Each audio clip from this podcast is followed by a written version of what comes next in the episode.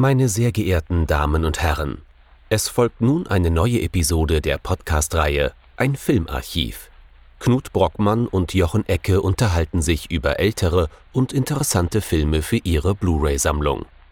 Wir wünschen gute Unterhaltung.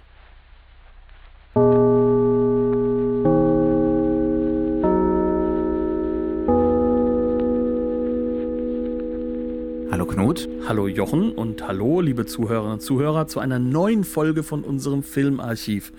Und neu ist dieses Mal das Stichwort. Wir sind quasi fast im modernen Film angelangt. Wir sind im Film angelangt, den ich sogar noch am Ende meiner Schulzeit hätte im Kino schauen können, wenn mich nicht Jurassic Park mehr interessiert hätte. Was haben wir uns denn angeschaut? Wir haben uns angeschaut The Age of Innocence, Zeit der Unschuld von Martin Scorsese aus dem Jahr 1993. Ungefähr, ja. Und ich glaube, dass ich den Film damals nicht gesehen habe, war vielleicht gar kein Fehler. Ich hätte ihn, glaube ich, damals nicht richtig verstanden. Nach dem Plakat dachte ich nämlich, das ist doch ein Mädchenfilm. Ist das ein Mädchenfilm, weil da Mädchen auf dem Plakat sind? Ja, das hatte so mit viel mit, mit, mit Küssen und alten Kostümen zu tun. Ja, ähm, so ganz falsch lag ich damals doch nicht mit der Meinung, oder? Nee, also wir haben es jetzt zu tun mit einem Melodram. Das Ganze spielt äh, in den 1870er Jahren, so ganz genau wird es nicht verraten, in New York, also ein weiterer Martin Scorsese New York-Film, nur diesmal mit emotionaler Gewalt anstatt echter. Ähm, es geht um Newland Archer, gespielt von einem immer noch relativ jungen Daniel Day-Lewis. Der ist Sohn einer alteingesessenen New Yorker Geldadelsfamilie, wahrscheinlich schon seit Jahrhunderten mit der Stadt verbunden und dementsprechend in der High Society unterwegs zu dieser Zeit. Der gute Mann ist verlobt mit May Welland, gespielt von Winona Ryder. Ähm, er möchte eigentlich möglichst schnell heiraten, doch plötzlich tritt eine Kindheits- oder Jugendbekanntschaft zurück in sein Leben. Ähm, es geht um Ellen Olenska, die Gräfin Olenska, gespielt von Michelle Pfeiffer und plötzlich ist Newland Archer in einer Dreiecksbeziehung unterwegs. Er kann sich nicht zwischen den beiden Frauen entscheiden. Aber eigentlich ist die Grundfrage des Films ja weniger, für wen entscheidet er sich? Eigentlich ist die Frage viel eher, kann er sich überhaupt entscheiden? Ja, denn es geht in diesem Film ganz deutlich nicht nur um drei Personen, sondern es geht im Endeffekt um ein Geflecht von Gesellschaft, kann man sagen. Also es geht darum, dass wir es hier mit Familien zu tun haben, die untereinander sich auch verheiraten, die der ganz großen High Society angehören. Die zehn großen Familien von New York also der Geldadel, der quasi heute noch so ein wenig in den großen Lofts um den Central Park herum herrscht, kann man sagen. Äh, das sind sozusagen diese Leute, die einem ganz, ganz rigorosen Regel, Reglement folgen und folgen müssen, die sich glasklar verhalten müssen, wie man sich das vom stocksteifsten Briten um 1600 Eddes irgendwie vorstellt. Die waren weniger steif, tatsächlich historisch. Ja, wie man ja. es sich vorstellt. Mhm. Das ist halt ja. der Punkt, um den es dabei geht. Das ist, das, ähm, das ist im Prinzip das Bürgertum, äh, das das dass die, den Verhaltenskodex des Adels sogar noch ein bisschen übertreibt. Ja? Genau. Also in der Imitation und in der eigenen Identitätsfindung sogar fast noch rigoroser wird. Also wir sind schon jenseits des revolutionären Bürgertums. Ja, wir sind schon, wir kommen äh, in den 1870er Jahren schon eindeutig an beim reaktionären Bürgertum. Kann man nicht anders sagen. Ja, und das bedeutet, dass im Endeffekt all das, was man so als eher äh, revolutionärer Bürger versucht hat loszuwerden, nämlich äh, dass es so eine Art Adelsgeschlechtherrschaft gibt, ein Feudalismus, in dem aber auch dann sozusagen herumgeheiratet wird, arrangiert wird, klargemacht wird, wer mit wem zusammen zu sein hat, ähm, dass all das plötzlich in härtester Form wieder da ist und hier in einer Form dargestellt wird, dass es zwar immer wieder heißt, ja, du bist hier in Amerika, du hast hier die Freiheit zu tun, was du möchtest, aber in Wirklichkeit existiert diese Freiheit innerhalb dieser Familien nicht. Genau, hier ist überhaupt niemand frei.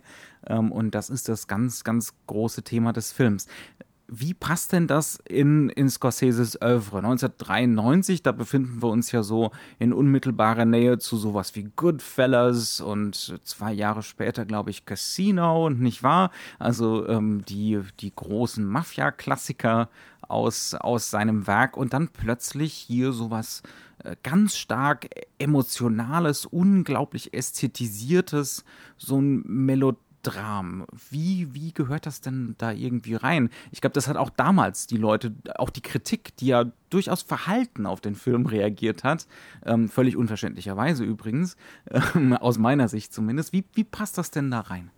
Es passt dadurch da rein, dass eigentlich eines der Hauptthemen, kann man sagen, und das sieht man jetzt auch gerade in den späteren Filmen, die noch nachgekommen sind, ist irgendwo New York für äh, Martin Scorsese und zwar nicht die Stadt New York, sondern die Menschen da drin. Also du hast es sehr schön als Psychogeografie bezeichnet. Mhm. Das heißt also, es geht hier nicht darum, nur darzustellen irgendwo, ja, was ist die Geschichte der Stadt, sondern es geht um eine psychologische Annäherung an das, was heute New York ist, über die Zeiten davor, über das Verlorene, über das, das man auch gar nicht mehr so gut kennt und um sich dem anzunähern. Und das kann man natürlich mit Mafiosis machen. Das kann man, wenn man ganz ehrlich ist, auch mit legalen Mafiosi machen, zum Beispiel mit Geldadel.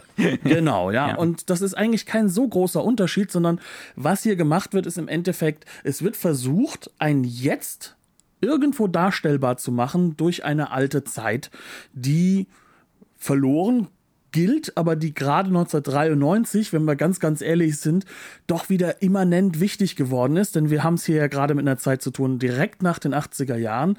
Wir befinden uns also in der Zeit, in der der neue Geldadel gerade vollkommen die großen Blasen konstruiert hat, wo ein neues, gieriges Menschenbild an der Börse ganz hoch gehalten wird, wo der Yuppie neue Regelwerke einführt. Ein Irrsinnsmaterialismus auch. Genau, wo was man sich über das Äußere und über das, was man hat und das, was man darstellt, irgendwo ähm, nur noch irgendwo definieren kann. Und ähm, ja, äh, Nachtigall, ich höre dir trapsen, das ist genau das Gleiche, was im Endeffekt auch im Bürgertum sehr wichtig war. Und das übrigens nicht nur in New York, sondern auch in Europa. Das ist etwas, was wir zum Beispiel bei Fassbinder ja auch wunderbar schon sehen konnten vor ein paar Folgen.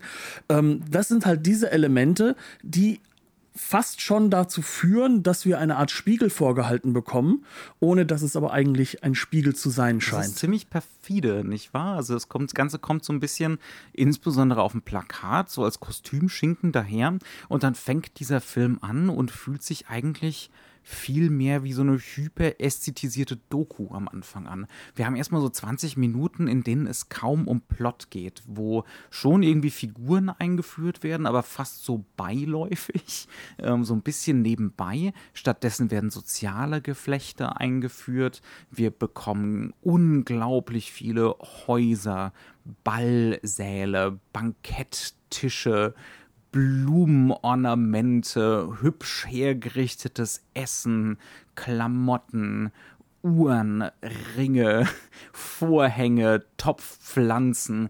Also es ist eine unglaubliche Materialschlacht, die Scorsese hier auffährt. Natürlich nicht alleine, zusammen mit seinem äh, damals Standardproduktionsdesigner. Ich weiß gar nicht, ob es immer noch ist, Dante Ferretti.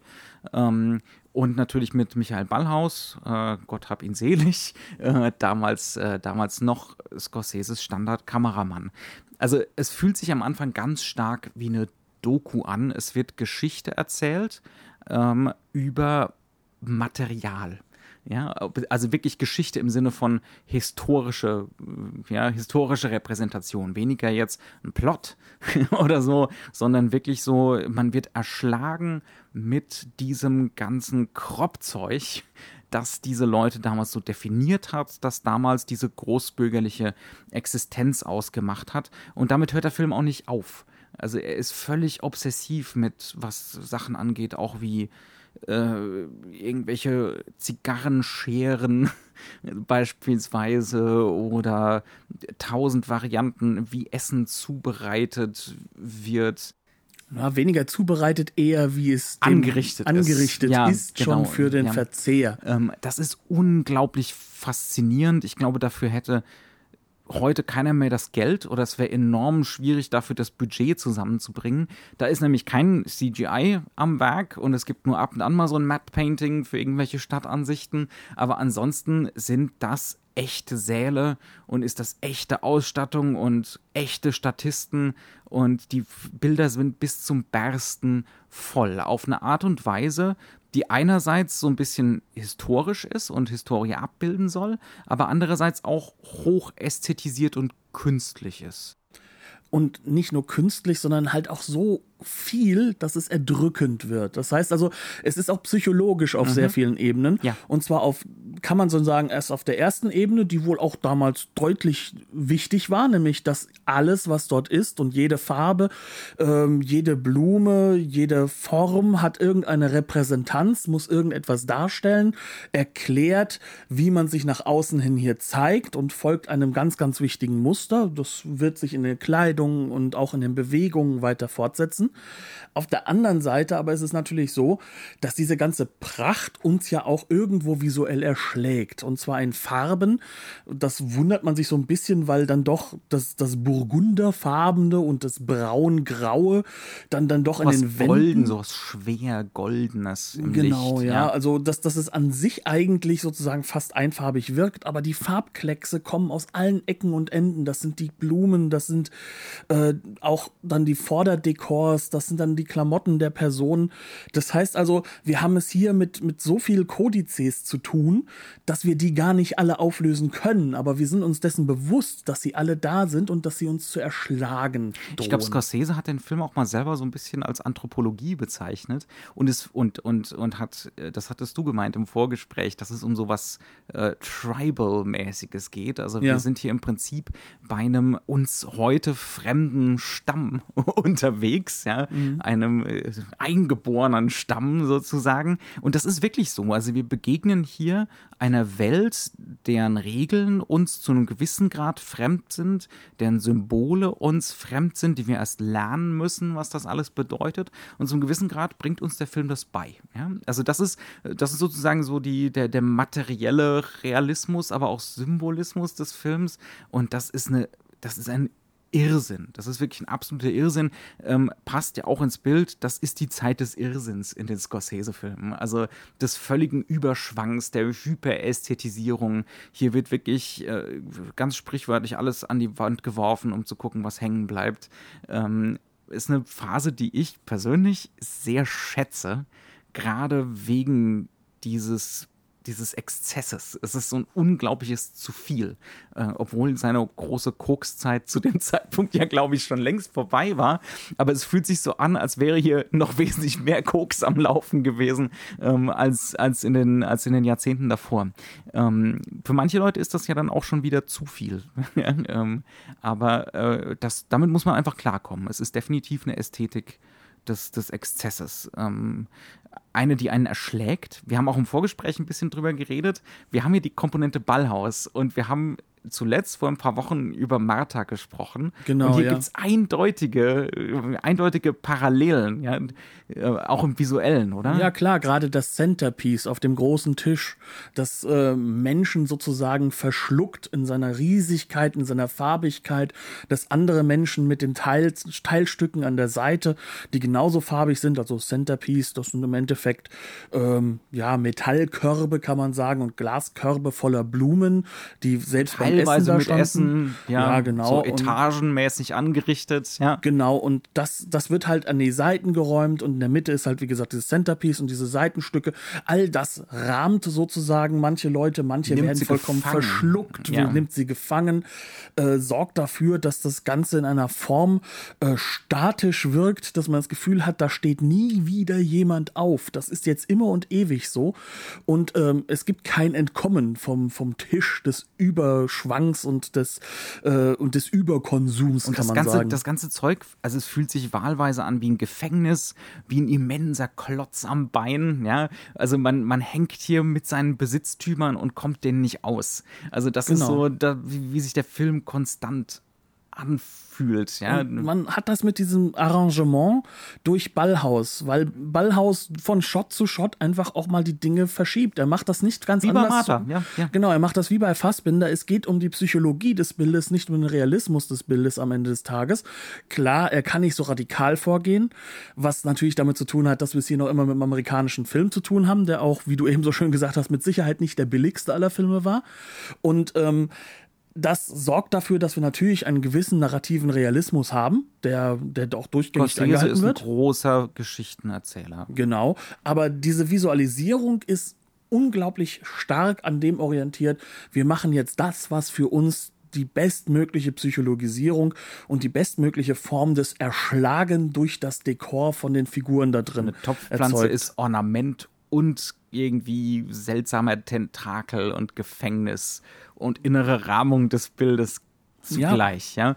Ähm, also da sehen wir auch schon wieder so Scorsese so als großen Sammler, so als große Schnittstelle, stilistische Schnittstelle. Der sammelt alles so in Europa ein, was da so an Auteurs rumläuft und was ihm persönlich so zusagt. Er ist ja auch einer der definitiv größten Filmhistoriker und der größten Popularisierer von Filmgeschichte.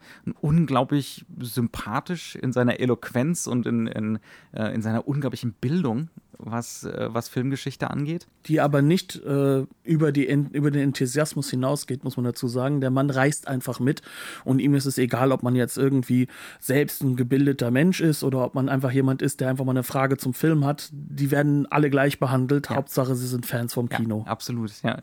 Ähm, also wenn, wenn jemand da draußen mal Gelegenheit hat, eine von seinen Dokus zur Filmgeschichte zu gucken, ähm, das sind keine erschöpfenden Historiografien, ja, sondern Ganz das sind, das sind ganz persönliche, extrem individuelle, autobiografische Geschichten vom Film, erzählt vom bestmöglichen Märchenonkel zu dem Thema der Welt. Ist wirklich, ist wirklich hoch empfehlenswert. Kann, kann man nicht anders sagen. Ähm, Sage ich heute schon zum zweiten Mal. Ähm, Ist aber auch okay, weil das ist ist, eine Tatsache, Scorsese. ja, Ja, ja. das ist Scorsese. Scorsese ist eine ganz, ganz besondere Persönlichkeit im Kino. Und er ist halt in vielerlei Hinsicht einfach wirklich so eine Scharnierfigur, weil er ist einer dieser Movie Brats, die hatten wir schon ein paar Mal besprochen. Wir hatten mit Francis Ford Coppola auch einen anderen, der größeren drin. Wir hatten schon einige ihrer äh, intellektuellen Großväter hier im Programm, kann man dazu sagen. Also diejenigen, die sozusagen diesen, diesen Punkt erst hergerichtet haben, dass überhaupt diese Movie Brats im New Hollywood übernehmen konnten. Ähm, er ist aber gleichzeitig auch eben einer, der sehr, sehr reflektiert damit umgeht, der äh, durchaus auch gleichzeitig ähm, sich mit dem Kino in einer Form beschäftigt, dass er genau weiß, wo was herkommt und wo man was irgendwo auch historisch verankern kann. Das heißt also, er reißt im Endeffekt bei seinen Filmen selten Dinge aus einem echten Kontext heraus, sondern kontextualisiert, wenn dann neu. Und das macht er in diesem Film halt ganz besonders. Das heißt also, er ist dieser Movie Brad und damit an sich schon ein Scharnier. Gleichzeitig ist er aber auch jemand, der das europäische Kino und man kann auch sagen, teilweise das, das asiatische Kino, wobei Francis Ford Coppola und George Lucas viel mehr Japan in den Vordergrund gehoben haben als er, ähm, dass er hingeht und in diese Art von Film popularisiert, einbindet in seine Werke und gleichzeitig aber auch drüber spricht, dass er das getan hat und damit halt eine ganze, ganze Menge von Filmen halt auch wieder sichtbar macht, der vollkommen vergessen war. Also wir hatten es vorhin ganz kurz gehabt, dass wir uns nur drüber unterhalten haben, welche Filme za- nennt er jetzt als Referenz zum Beispiel. und sie da- kamen alle im Interview. ja, sie kamen alle und zum Teil waren das wiederum Filme, von denen wir einfach glasklar sagen müssen, kennen wir nicht, haben wir nicht gesehen, gibt's nicht auf du, DVD oder Blu-ray. bei ihm, das ist bei ihm immer so. Er kommt dann immer mit so einer Latte von fünf, sechs, zehn, einem Dutzend Filme, die er als Zwölfjähriger in irgendeinem New Yorker Puschenkino gesehen hat und die ihn so tief beeindruckt haben, dass er sie nie wieder vergessen hat. Aber äh, selbst wenn man sich mit Filmgeschichte ein bisschen auskennt, hat man nie davon gehört. Ähm, andererseits kommt er natürlich auch mit den üblichen Verdächtigen so um die Ecke. Ja, und er baut sie wiederum so ein, dass wir wieder verstehen können, warum diese üblichen Verdächtigen die üblichen Verdächtigen Genau, überhaupt also sind. er nimmt zum Beispiel von Fassbinder jetzt mit. Er hat mit Sicherheit Martha gesehen. Ähm, er hat gesehen, wie da mit dem Bürgertum umgegangen wird und mit dem Materialismus des Bürgertums. Das nimmt er sich jetzt mit via Michael Ballhaus. Er, äh, der Leopard von Visconti ist einer seiner Schlüsselfilme, spielt ja auch in einer ähnlichen Zeit. Ähm, das, das sprechende Dekor und damit auch vor allem das, ähm, diese Vermengung, was diesen Film ja auszeichnet, ist, dass der Dialog vollkommen getrennt ist vom Schauspiel. Das Schauspiel sagt die Wahrheit, der Dialog gibt die, gibt die Ausrede, ja. kann und, man sagen. Und so, und eine, so eine Patriarchenfigur, die im Prinzip so fast schon aus der Zeit gefallen ist oder an so, einer, an so einem Übergang steht, ne, vom 19. ins 20. Jahrhundert. Das heißt also, so eine unglückliche Figur abgibt, deswegen, weil er weder zur einen Zeit noch zur anderen so richtig gehören kann. Ähm, das ist zum Beispiel vom, vom Leoparden hier überaus relevant, würde ich sagen. Ähm, dann hatten wir Max Offels in der Kameraarbeit, da kommen wir dann mit Sicherheit gleich nochmal drauf zu, genau. äh, zu sprechen, sowas wie Le Plaisir oder, oder Brief einer Unbekannten. Dann haben wir Paul und Pressburg Spielberger, das sind ja auch äh, zwei ganz große Scorsese-Spezies, insbesondere was Kameraarbeit und was Farbe angeht, ähm, aber auch ne, der Umgang mit dem Melodram zum Beispiel. Äh, wir könnten jetzt hier noch ewig weitermachen. Er nennt Renoir, ähm, sowas wie Truffaut. Äh, Truffaut, natürlich. Reden wir da einfach mal über Truffaut. Der Film ja. fängt ziemlich irritierend an.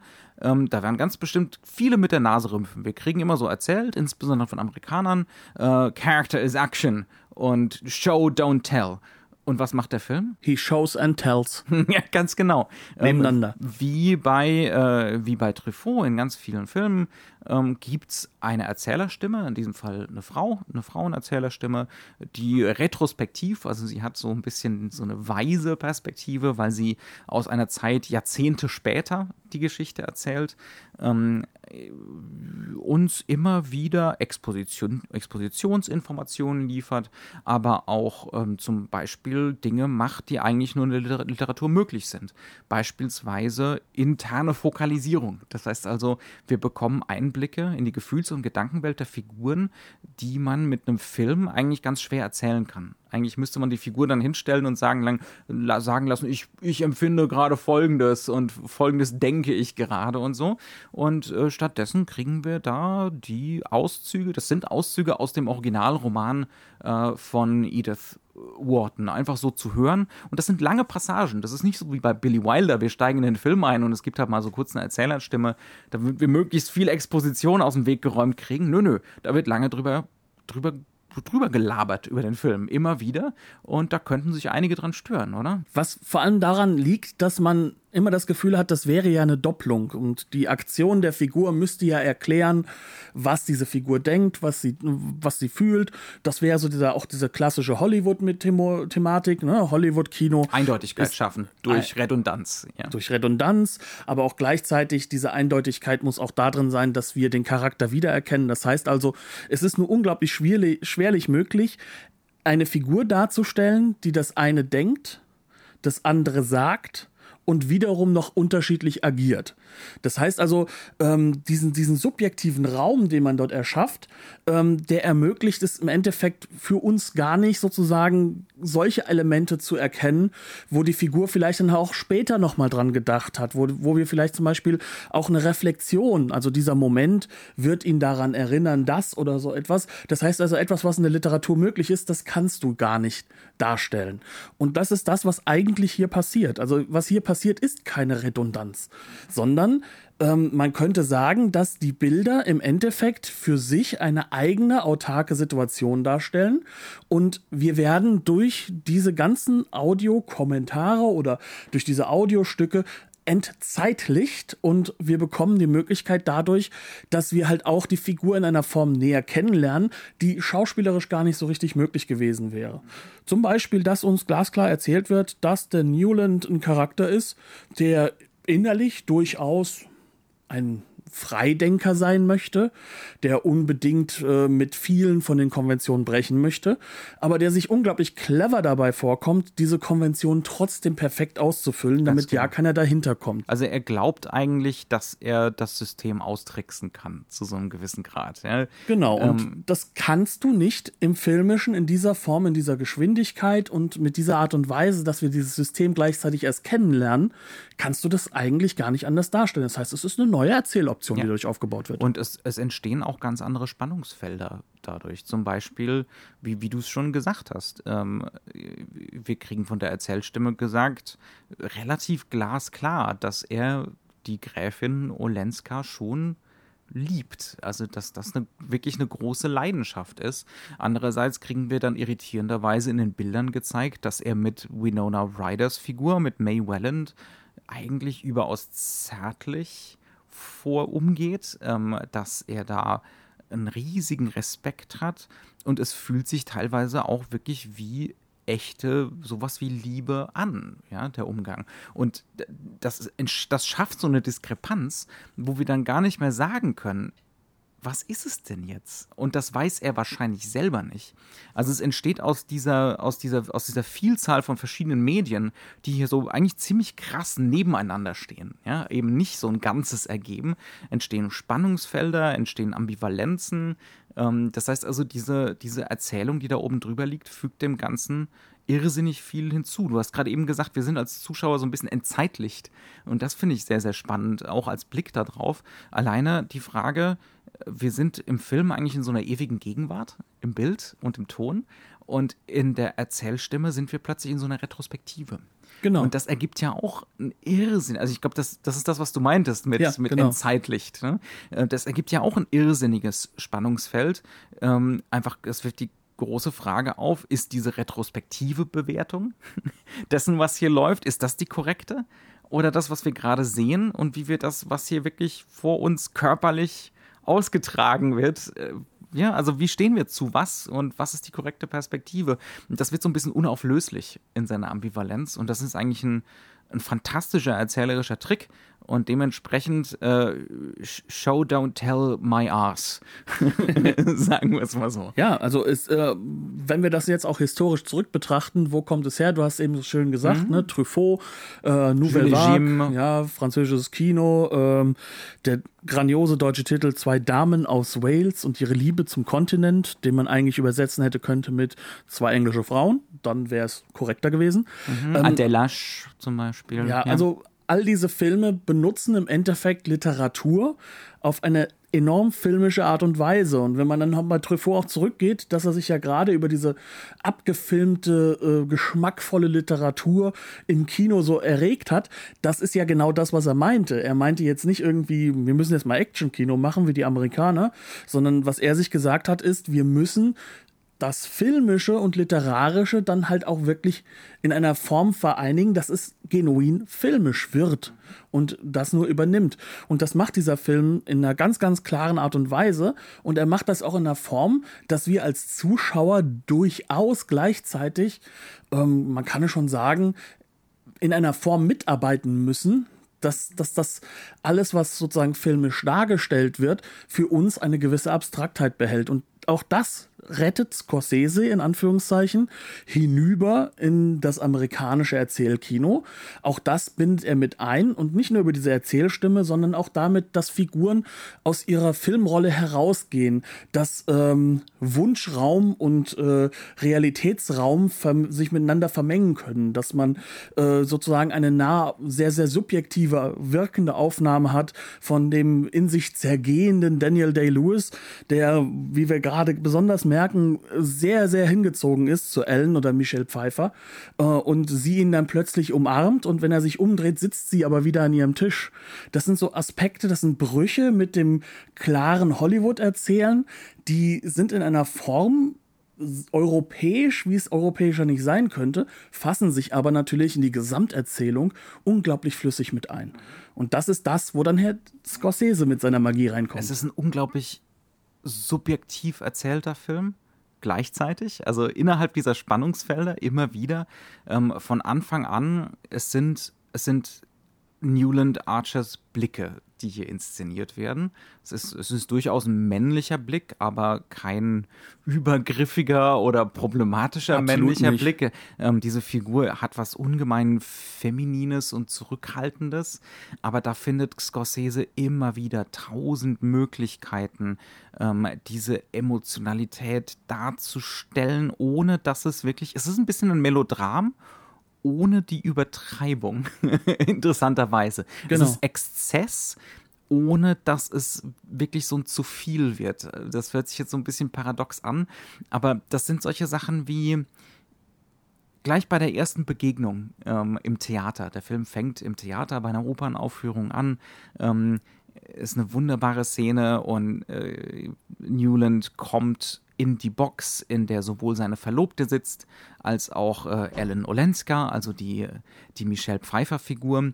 Und es geht wirklich sein Blick, die Kamera geht in seinem Blick von Winona Ryder über irgendein Familienmitglied äh, rüber zu Ellen, ja, und wir sehen, wie sein Blick beispielsweise ihrer Handbewegung folgt, als sie mit ihrem Fächer über das ganze Publikum streift, ja, das ist eine überaus elegante, es hat eine wahnsinnige Erotik, ja, also so ganz kleine Gesten, ähm, ganz präzise Blicke, die da inszeniert werden, ähm, auch wie die, wie die Figur vorgestellt wird, ja, nicht nur als eine begehrenswerte Frau, sondern als jemand, die, die steht auch für was, die steht für so eine, Befreiung aus diesem Korsett. Gleich in dieser ersten Szene. Sie sagt da, ähm, sie ist die Amerikanerin, das ist jetzt auch so eine wiederkehrende Figur, die sozusagen aus dem Exil, aus Europa zurückkehrt. Sie war da und ist auch immer noch, ähm, wahrscheinlich mit einem Russen. Olenska hört sich schwer russisch an,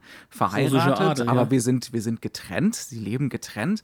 Dementsprechend war sie Jahrzehnte weg und sie sagt dann auch, ich kann mich noch erinnern an Zeiten, als hier alle im Theater mit Knickerbockers und ich weiß nicht mehr genau, mit anderen modischen Accessoires, mit anderen anderen Insignien des Bürgertums saßen, sozusagen. Das heißt, sie ist von Anfang an eine Figur, die so einen Kulturrelativismus da reinbringt, ja, die, die diesen Blick von außen hat und deswegen weiß, hier ist nichts Naturzustand, all diese Strukturen sind im Fluss, alles ändert sich, auch wenn es momentan sich ungemein rigide und echt und normal anfühlen mag.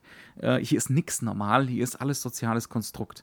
Das ist von Anfang an das Versprechen dieser Figur und das ist bei Scorsese flux und total elegant dahingespielt und geht ganz schnell, aber wir wissen sofort, wer diese Figur ist und was wir von dieser Figur zu erwarten haben. Ähm, und das alles eben ähm, aus, diesem, aus diesem Blickwinkel von, von Newland erzählt. Lass uns doch noch ein bisschen mehr über diese, das ist so ein bisschen was, was mich ungemein fasziniert, diese Ästhetik, die Subjektivierung, ähm, der unglaubliche Fluss dieses Films, ähm, das ist völlig irrsinnig gemacht. Also was du eben so schön gesagt hast, der Exzess. Ja, also das, dieses Wort Exzess passt eigentlich zu fast allem, was ästhetisch ist in diesem Film. Mhm. Sprich, ähm, wir haben einen fantastischen, unglaublich präsenten Score, der fast von, von Elmer immer Bernstein, da ist, ja, ja, Der auch fast immer da ist, der immer, ein, immer wieder einen Teppich für jede Sequenz und jede Szene noch mit aufarbeitet. Wir haben ähm, sehr viele Brüche zwischen lautstark und ganz leise. Wir haben sehr viele Elemente, die halt schon auf der Tonebene immer wieder Wechsel erzeugen, die definitiv subjektiv gebunden sind an eine Figur, meistens halt wirklich an Newland Archer. Das heißt also, sein emotionales Erleben wird in den Vordergrund gerückt und wir haben das auf der visuellen Ebene ja eben auch. Und da benutzt dann halt auch ein Regisseur wie eben Martin Scorsese alle Mittel, die er hat.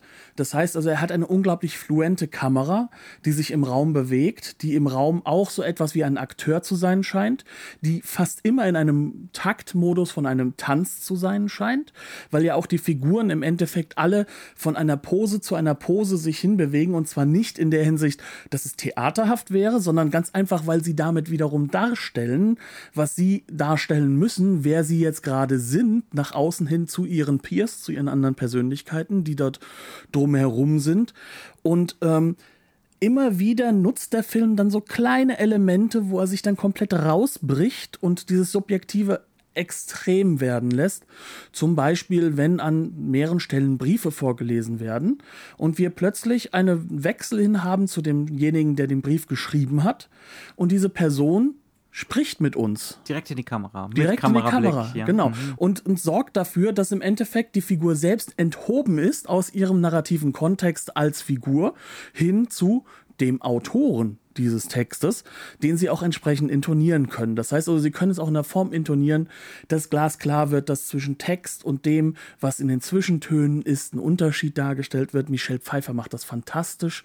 Also ich glaube, niemand hat in dieser Form jemals mit so einem Gesichtsausdruck yours sincerely gesagt, wie sie an einer Stelle, wo sie sich sowas von ähm, distanziert äh, zeigt eigentlich in ihrem Text, aber ganz glasklar ist, hier, da könnte auch so, so stehen, ja, ja, der könnte auch Xoxo stehen heutzutage, ne? Ähm, und wir haben dann wiederum andere Sequenzen, in denen urplötzlich Mittel benutzt werden, die quasi aus dieser Scharnierzeit zwischen Stummfilm und Tonfilm zu sein, stammen scheinen. Wie halt übrigens auch die bewegte Kamera, also diese rhythmische Kamera, sehr viel von Max Ophüls zu sein haben, scheinen, zu sein, zu haben scheint. So, jetzt haben wir es wieder auf Deutsch. Ähm, und dann wechselt plötzlich der Film in eine Art von Vignette-Ablende, wo wir nur noch Teile des Bildes sehen und wir werden fokussiert in einer bis dahin lautstarken Umgebung, wo verschiedene Leute am Tisch sich Plötzlich unterhalten. verschwindet die Atmo, ja. Die Atmo verschwindet und äh, sich unterhalten einfach nur noch Michelle Pfeiffer und Daniel Day-Lewis und die Welt scheint nur noch um sie herum zu funktionieren und alles andere ist weg. Das ist natürlich rein subjektiv aus der Newland Archer-Situation heraus. Ja, das zum einen. Es hat aber auch was von Theater. Also man Ja. hat im Theater beispielsweise, wenn man, das kennt mit Sicherheit, kennen das die allermeisten, wenn verschiedene Gruppen äh, parallel spielen auf der Bühne, äh, dann gibt es oft solche Situationen, die eine Gruppe spielt und die andere Gruppe spielt denn die äh, tut so stumm, als würde man weiter miteinander interagieren, als würde man weiter miteinander reden. Ähm, also das, das sind solche Klassiker. Ähm, und auch da, der Film hat so eine wahnsinnige Intermedialität. Also er vermittelt zwischen dem Roman, der Oper, äh, dem Theaterstück, ja, äh, und eben dem Filmischen. Ähm, und das macht Scorsese auch und dem Gemälde. Es gibt immer wieder Gemälde, die nachgestellt werden, naturalistische Gemälde, impressionistische Sachen, ähm, relativ eindeutig, äh, wo dann noch mehr äh, und Fotografie genauso. Herr Scorsese kommt ja selber vor als Fotograf im, im Film. Das ist sein kleines Cameo da. Ähm, und das geht dann so weit, dass beispielsweise Totalen in dem Film ganz oft aussehen wie so Blicke auf so eine Guckkastenbühne, auf so eine klassische mit so einem mit so einem Drawing Room Szenario, also der das das das die gute Stube, ja, ähm, im, äh, im, neun, im im melodramatischen Theater des 19. Jahrhunderts. Also es ist wirklich so bühnenhaft ähm, und das ist das stellt natürlich auch wieder raus, dass hier Theater gespielt wird, dass hier Performances laufen, soziale Performances und niemand ist frei und jeder muss seine Rolle spielen. Und das, äh, ja, also da sind ganz viele solche Sachen, die man entdecken kann. Man kommt eigentlich aus einem Film wie diesem, wie das so oft ist bei Scorsese, eigentlich mit so einer ganzen Liste raus aus Sachen, die man jetzt entdecken muss, die man sich anschauen muss. Und äh, im Gegensatz äh, zum durchschnittlichen Marvel-Film sind es keine relativ hohlen Continuity-Geschichten, sondern man kann wirklich Geschichte entdecken. Ähm, man kann Kulturgeschichte und Filmgeschichte sich anschauen. Ähm, alleine, alleine das macht den Film meiner Meinung nach schon wahnsinnig wertvoll. Dieses Wecken von einem Enthusiasmus für eine für ganz eigentlich auch schon zu der Zeit ziemlich unkonventionelle Arten Geschichte zu schreiben und Geschichte zu erzählen. Also alleine dieses Material Culture, was er hier betreibt, das ist heute äh, ein sehr weit verbreiteter Ansatz äh, in den Kulturwissenschaften. Also nicht sich das Handeln von Personen anzugucken, sondern die Gegenstände anzugucken, mit denen die so tagtäglich zu tun hatten und was die über so eine Kultur sagen. Ähm, und 92, 93 war das, glaube ich, schon noch eine größere Nummer, ähm, da, da so von alleine drauf zu kommen, mehr oder weniger. Ja. Vor allem, wir befinden uns ja jetzt auch gerade in einer Zeit, in der wir sagen können, dass, ja, wie soll ich es ausdrücken? Wir befinden uns in einer Zeit, in der das Kino jetzt schon anfängt, immer mehr zu verstecken oder zu verzerren, wo eigentlich die ganzen Hinweise, die ganzen strukturellen Elemente, die das New Hollywood implementiert hat, wo die eigentlich wieder herkommen. Das heißt also, wenn wir uns mal wirklich dann betrachten nebendran, wir haben einen Film wie zum Beispiel äh, Jurassic Park, der ganz, ganz deutlich auch wiederum auf eine ganze Horde von, von filmischen Referenzen verweist, aber diese filmischen Referenzen gar nicht mehr so relevant werden lässt, sondern auch für sich sehr, sehr gut funktioniert. So ist es hier bei Age of Innocence wirklich noch komplett anders. Hier Das, ist es so ein, wirklich so. das hat was Kataloghaftes, wie so ein Genau, ja. Ausstellungskatalog. Ja. Hier muss man aber dann in die Ausstellung gehen. Und man, man kann sich nicht einfach nur das rauspicken, was man möchte, sondern man ist wirklich fast daran gebunden, dass man sich mit dem Literarischen, das, mit dem man konfrontiert wird, definitiv auch auseinandersetzt. Man muss das Buch nicht gelesen haben, aber man muss sich mit dem Literarischen, das plötzlich im Man Film will, man vorkommt. will. Lass, lassen wir doch mal das Muss weg. Das ist immer so hässlich. Man will. Also, das ist das, was der Film, also zumindest bei mir jetzt beim Wiedergucken äh, geschafft hat, dass man danach zumindest mal eine halbe Stunde vor Google hängt. ja. ähm, auf jeden definitiv. Fall. Und, und auch gerne, gerne länger und vielleicht auch mal das Buch ranziehen möchte und solche Geschichten. Um nochmal ganz kurz auf diese Emotionalität, diese Ästhetisierung zu sprechen zu kommen. Also es sind auch es sind auch solche Ideen wie, und die kommen ganz bestimmt nicht nur aus dem gehobenen Kunstkino, da haben wir ein bisschen im Vorgespräch auch drüber gesprochen, der Film löst sich immer wieder auf in Farben.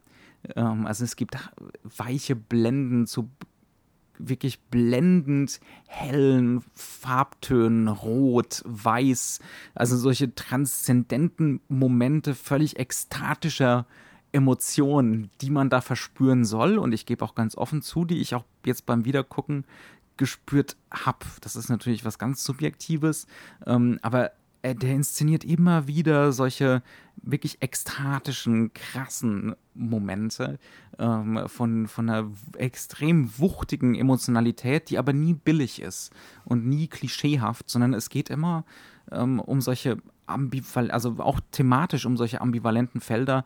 Es geht nie darum, einfach zu sagen, ach, der arme Mann, der wird jetzt hier an die Konventionen gebunden und an eine Ehe, an eine lieblose Ehe, aus der er nicht entkommen kann. Nee, der Film hat so ein Spannungsfeld, das er auch nicht loslässt. Das ist dann auch mit May Welland keine lieblose Ehe.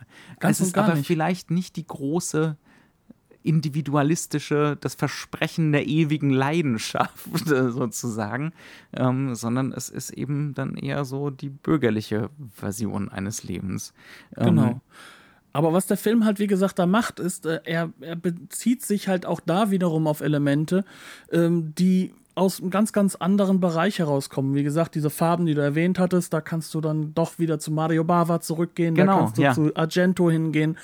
Ähm, auch diese Bezugsquellen sind ja auch inhaltlich, sage ich mal, weil genau da geht es ja darum. Das sind ja auch konventionsgebundene Filmemacher und diese Doppelung, die mag man mir jetzt verzeihen, sie ist natürlich nicht angelegt im Film, aber im Endeffekt ist es genau darum, es, worum es geht. Wir haben unsere Referenzräume, in denen wir uns bewegen und dann nutzen wir das doch. Und so ist es halt auch inhaltlich eben mit diesem Charakter. Er hat eine liebende Ehefrau, er hat eine Ehefrau, die ein sehr, sehr netter Mensch ist, die aber nie ihn an sich wirklich so weit ranlässt, dass man wirklich, dass, dass er wirklich versteht, dass sie eine volle, ausgebildete Person komplette ist. Persönlichkeit ist. Genau. Ja.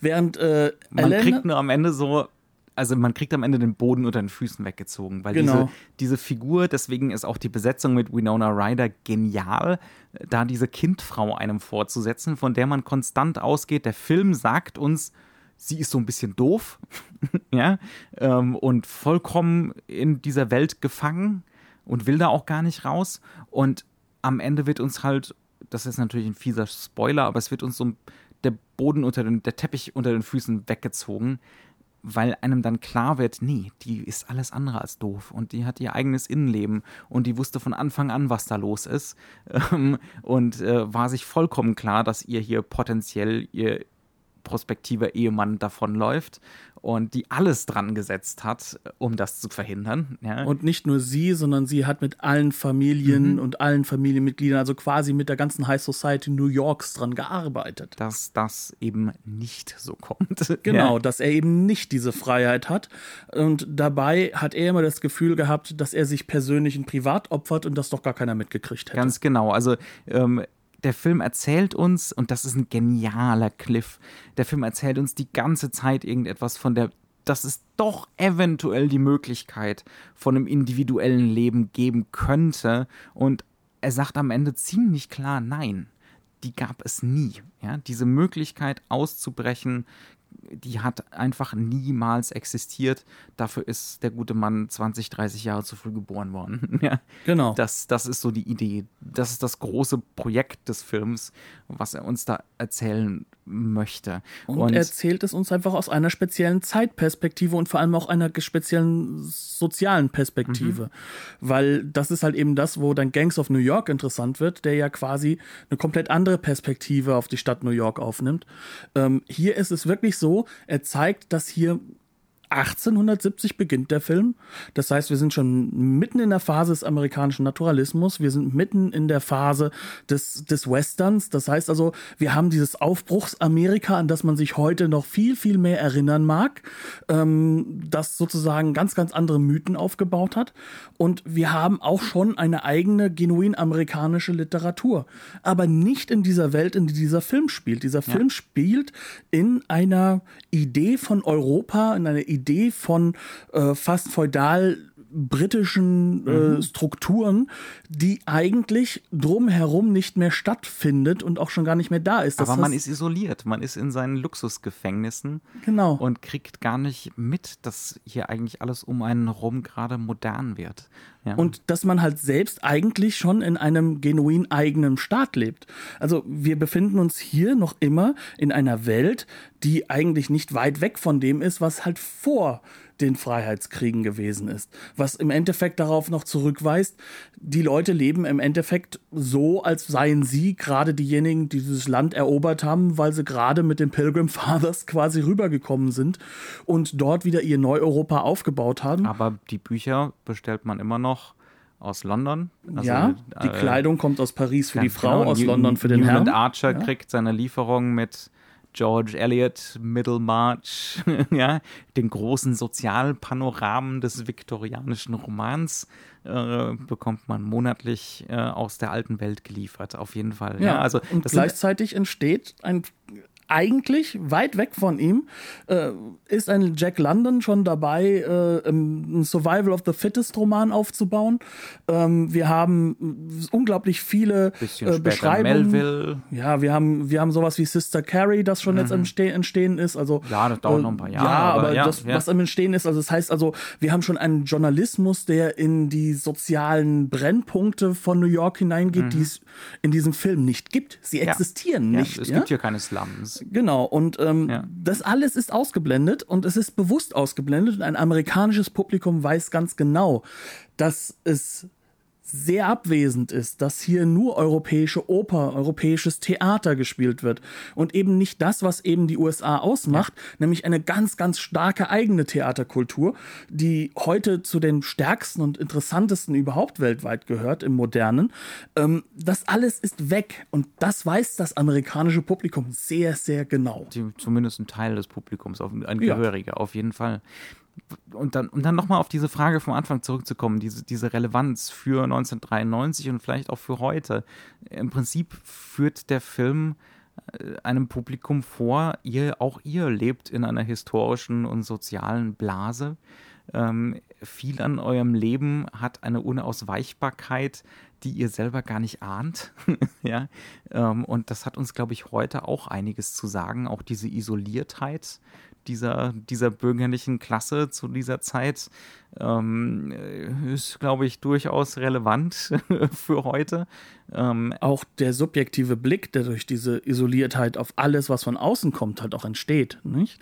Das heißt also, man nimmt ja auch Europa nur in Teilen wahr, mhm. alles, was aus Europa kommt. Man nimmt ja nicht das Europa wahr, was wirklich existent ist, sondern nur das, was man sich selbst auch zulässt. Ja, und auch wieder psychogeografisch diese großen Familien, äh, die seit den 1600er Jahren da in New York schalten und walten, das sind auch heute noch die Familien. Wie gesagt, die in New York schalten und walten. Das heißt also, äh, rein psychogeografisch gesehen, äh, diese Gesellschaftsstrukturen werden bis heute ihre Spuren hinterlassen haben, auf jeden Fall.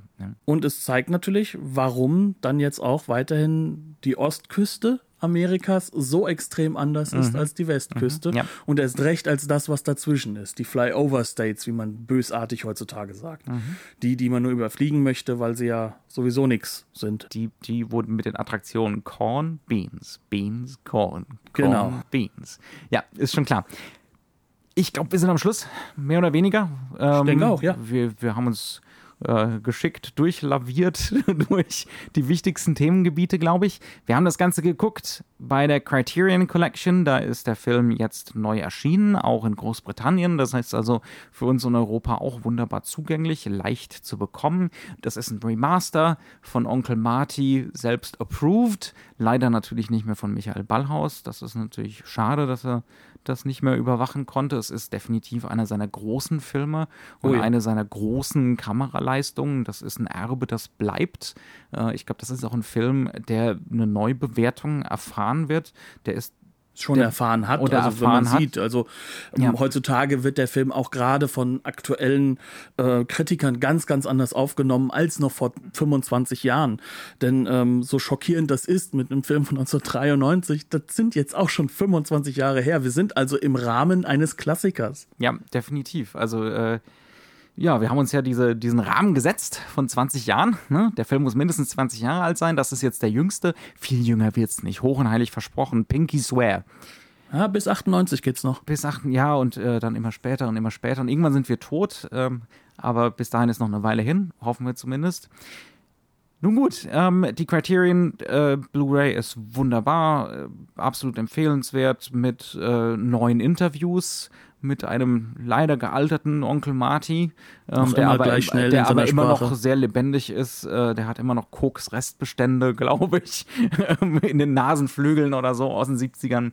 Ähm, super Sache, kann man nicht anders sagen.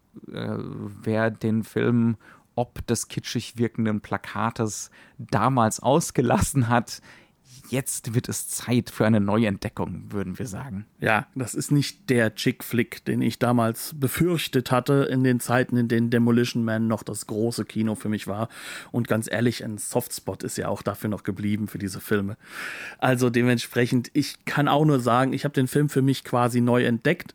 Ähm, ich nehme ihn nicht ganz so emotional wahr wie du ganz deutlich. Ist ähm, definitiv bei mir Top 3 Scorsese. Ja, bei mir ist es ein bisschen anders, weil mich halt einfach auch ähm, dieses ganze Thema zwar hoch interessiert. Ich habe Amerikanistik im Nebenfach nicht ohne Grund gehabt, aber es interessiert mich halt dann doch eher so, ähm, auch so ein bisschen psychoarchäologisch kann man fast sagen. Aber auf der Ebene ist dieser Film halt auch höchst empfehlenswert, selbst wenn man bei der Thematik jetzt emotional nicht so mitgerissen wäre. Ähm, macht nichts aus, toller Film trotzdem. Auch ich möchte aus dem Bürgertum entfliehen. Äh, Spaß beiseite. Bis zum nächsten Mal. Das sage ich auch. Herzlichen Dank, dass ihr es angehört habt. Bis zum nächsten Mal und hinterlasst uns gerne Nachrichten, Wünsche und Bewertungen. Aber länger wollen wir es nicht werden lassen. Tschüss, bis dann. Bis dann.